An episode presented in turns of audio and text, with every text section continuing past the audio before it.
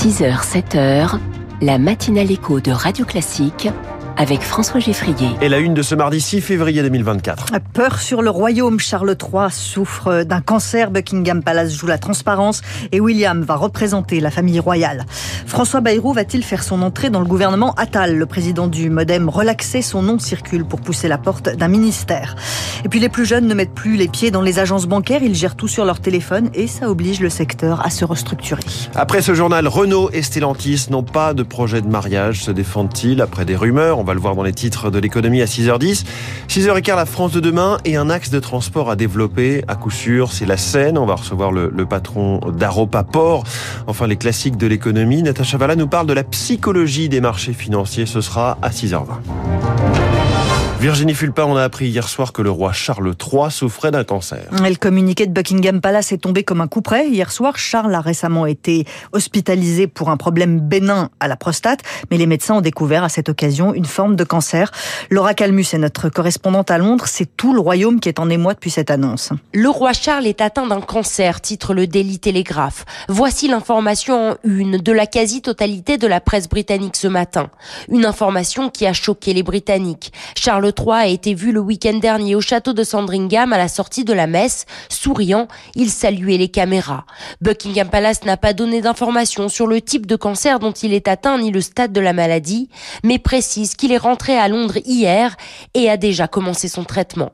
Selon le Daily Mail, le cancer a été détecté tôt et son pronostic est bon. Le roi a annulé tous ses engagements officiels mais reste aux commandes. Il continue de consulter ces fameuses boîtes rouges qui contiennent tous les documents officiels et de s'entretenir avec le Premier ministre une fois par semaine. Exilé en Californie, le prince Harry devrait venir à Londres dans les prochains jours pour rendre visite à son père, malgré les tensions notoires qui règnent entre le duc de Sussex et les autres membres de la famille royale. Calmus, notre correspondante à Londres, les messages de soutien ont afflué du monde entier, à commencer par celui d'Emmanuel Macron pour souhaiter à Charles III un prompt rétablissement. Pendant le traitement du roi, les autres membres de la famille royale vont prendre le relais. Le prince William et la reine Camilla sont donc en première ligne. En France, c'est le gouvernement qui est en première ligne, mais un gouvernement toujours pas au complet. 15 ministres délégués ou secrétaires d'État doivent être nommés, sans doute dans les heures qui viennent, pour prêter main forte aux 14 ministres en poste dans l'équipe de Gabriel Attal. Le Premier ministre doit juste trouver le bon équilibre, Charles Ducrot. Pour une équipe resserrée, encore faut-il une équipe soudée. L'entourage de Gabriel Attal manque franchement d'enthousiasme au moment d'évoquer le nom d'Amélie Oudéa Castera. Le Premier ministre aurait plaidé pour au moins restreindre son périmètre en lui retirant le portefeuille de l'éducation. Gabriel Attal va-t-il aller chercher de nouveaux visages à droite ou satisfaire les sensibilités de gauche et du centre? Horizon, le parti d'Édouard Philippe, le Modem, dont les ministres délégués et secrétaires d'État sortants attendent d'être fixés sur leur sort. Nouveaux comme anciens pressentis se font discrets depuis le week-end. En coulisses, François Bayrou n'a pas sa langue dans sa poche pour souligner ce qu'il manque à ce gouvernement sans citer son propre nom, qu'il aimerait voir sur la liste. Enfin du changement, il y en aura. Aux côtés de Catherine Vautrin, la ministre du Travail et de la Santé devrait déléguer ce volet santé, quand Bruno Le Maire, lui, se plaît bien dans son ministère renforcé, économie et énergie, avec quatre ministres délégués du précédent gouvernement, confiants dans leur maintien à Bercy. Charles Ducrot évoquait le nom de François Bayrou, le président du Modem revient dans la course. Il a été relaxé hier dans l'affaire des assistants des eurodéputés du parti. Relaxé faute de preuves. Il pourrait donc faire un retour au gouvernement. Gabriel Attal, lui, est de retour à Paris pour construire ce gouvernement après sa visite express à Berlin hier. Le Premier ministre s'en est pris au parti extrémiste avant les élections européennes avec un message. Ils veulent déconstruire l'Europe quand nous voulons la construire. Le secteur bancaire se restructure avec des suppressions d'emplois. Et ça faisait quelques jours que l'information circulait. Elle est confirmée. La Société Générale va supprimer 900 postes à Paris.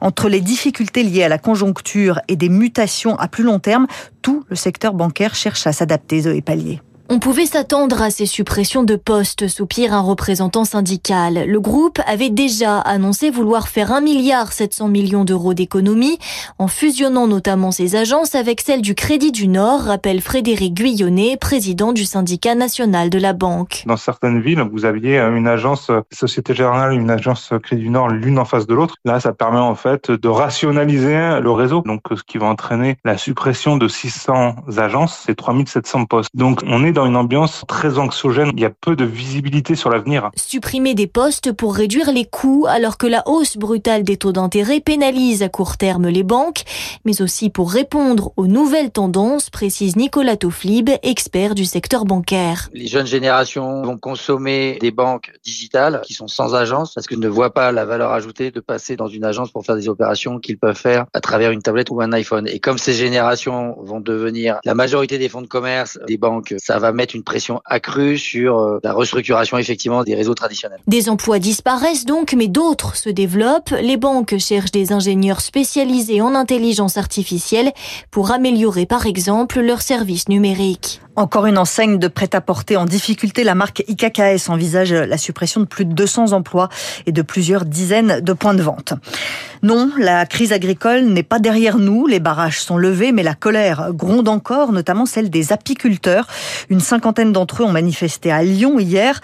Marie Mior est apicultrice dans le Puy-de-Dôme. Elle dénonce une concurrence déloyale des miels importés. Les miels dans les magasins sont à peu près au même prix que ceux à quoi nous les vendons, mais les marges sont pas les mêmes. Donc, bien sûr, c'est que du miel étranger qu'on trouve en rayon. Concrètement, cette concurrence euh, déloyale, comment elle se met en place? Bah, elle se met en place euh, par des miels qui rentrent à moins de 2 euros le kilo et qui sont revendus aux consommateurs à environ 15 euros le kilo. Nous, à 2 euros le kilo, on peut pas lutter. Et là, aujourd'hui, on n'arrive plus à le vendre, c'est-à-dire que les importations sont vraiment trop massives euh, pour répondre à la consommation française. Encore une fois, avec un vrai problème de marge au niveau des grandes, des moyennes surfaces et des conditionneurs. Des propos recueillis par Fabien Albert. Radio Classique, il est à 6h06. Le Chili observe son deuxième jour de deuil national. Le pays pense ses plaies et cherche à comprendre.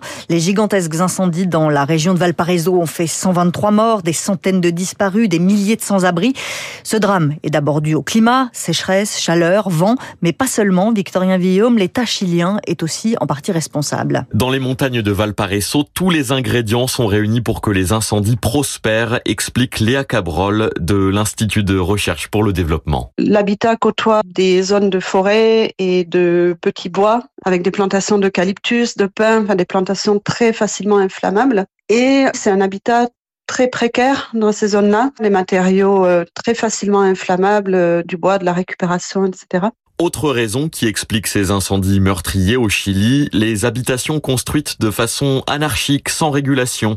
Franck Godichaud, professeur en histoire d'Amérique latine. Une partie de les constructions se sont faites sur les collines, en tout cas pour les populations les, plus pauvres. Donc les, les, camions, les pompiers ont beaucoup de mal à entrer, c'est très difficile, très escarpé. Et si ces deux dernières années, le budget de prévention et de lutte contre les incendies a doublé au Chili, l'État resterait grandement défaillant dans ce dossier. Franck Godichaud. Il y a un ensemble de, manques de la puissance publique face à des intérêts économiques qui sont très très importants au Chili, aussi bien du côté des grandes entreprises forestières d'exportation que des grands groupes euh, immobiliers. D'après le chercheur, le Parlement chilien discute depuis des années d'un projet de loi, notamment pour en finir avec les forêts collées aux habitations, mais sans pour autant organiser de vote.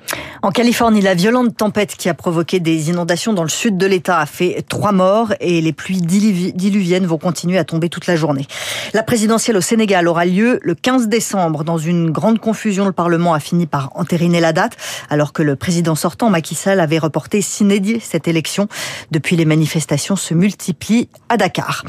Et puis c'est un duo qui aurait de l'allure. La Fédération française de judo propose Clarisse Agbenoniou et Teddy Riner comme porte-drapeau de la délégation française à Paris 2024. Ils sont candidats, hein, pas encore désignés évidemment. Oui voilà, c'est les propositions du judo. J'imagine que d'autres sports auront aussi euh, leur propre... Évidemment porte porte drapeauable. Je sais pas si c'est très ouais, On, on, comprend, disons pas si c'est très beau, mais on comprend. D'ici là, on va trouver mieux d'ici au 26 juillet.